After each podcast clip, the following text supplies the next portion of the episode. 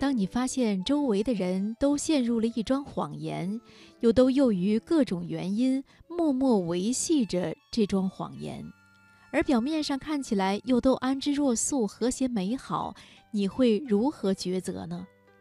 是参与到那个谎言之中，成为它的一部分，还是不问代价地拆穿它？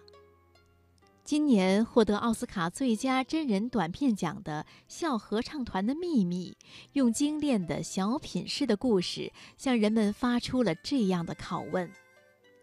今晚我推荐我们来分享杨石阳的文章《别做歌唱的哑巴》，选自《中国新闻周刊》。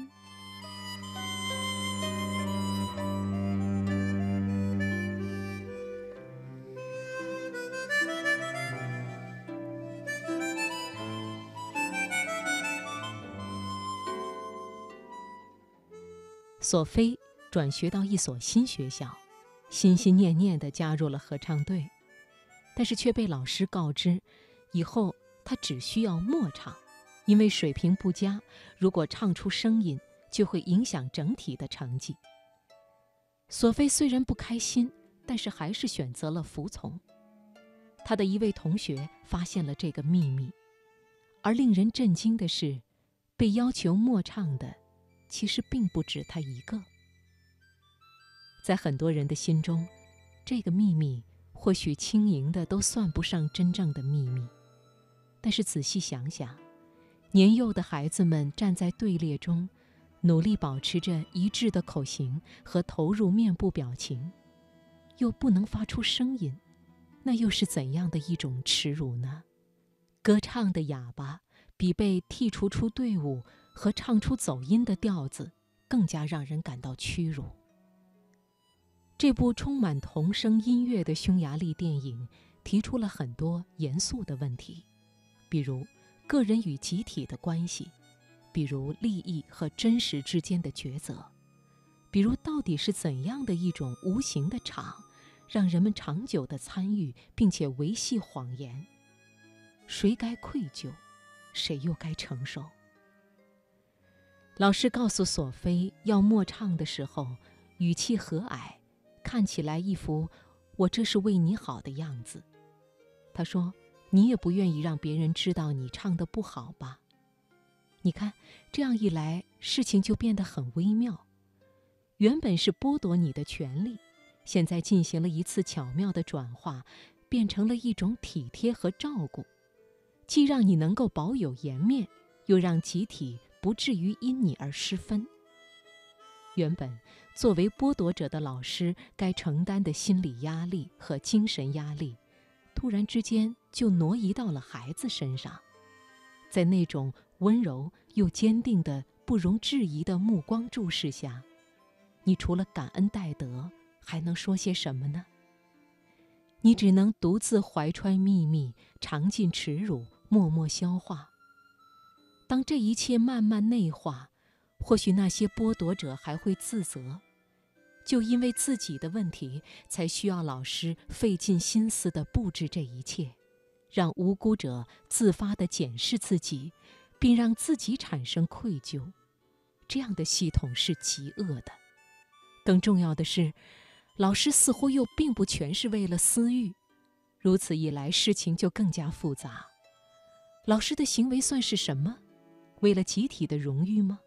那么，如果这份荣誉和成绩是以某种程度上的欺骗得来的，又该如何看待其中的合法性呢？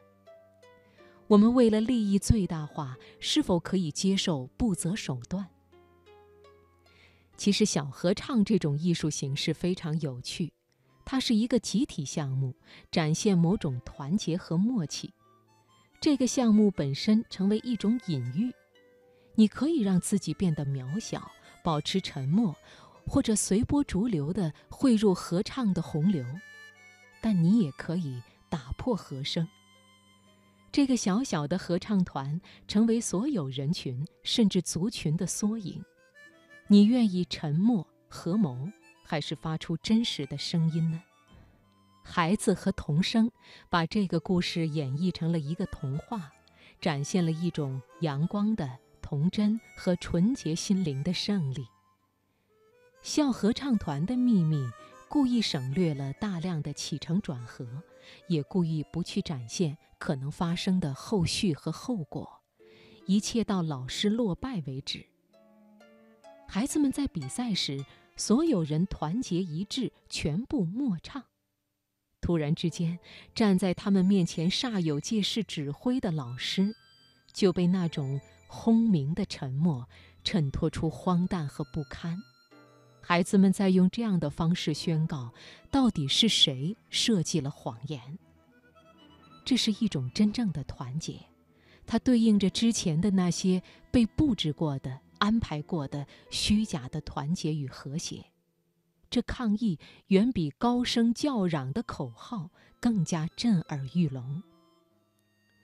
入学的第一天，校长笑着说：“让每个孩子都加入合唱团是我坚持的理念。”这位校长的话显然是一种表演性的平等，是脱离了现实的理想主义，注定会滋长出虚妄与谎言。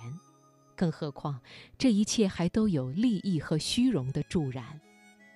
你完全可以引导不适合于此的孩子去寻找他擅长的领域，但他们却选择了最差的那一种，不知虚假的表象。当老师狼狈的退场，孩子们挽手唱起歌谣，那剔除杂质的童声中，展现了典型的童话式结尾。但那些省略和留白之中，其实还有着更为可怕的东西未被呈现。现实可不是童话故事，如果这发生于现实，一定会带来后果。当我们知道一定会面对后果时，我们又会如何抉择？是努力比对着口型，耻辱的沉默，还是不顾一切的抗议呢？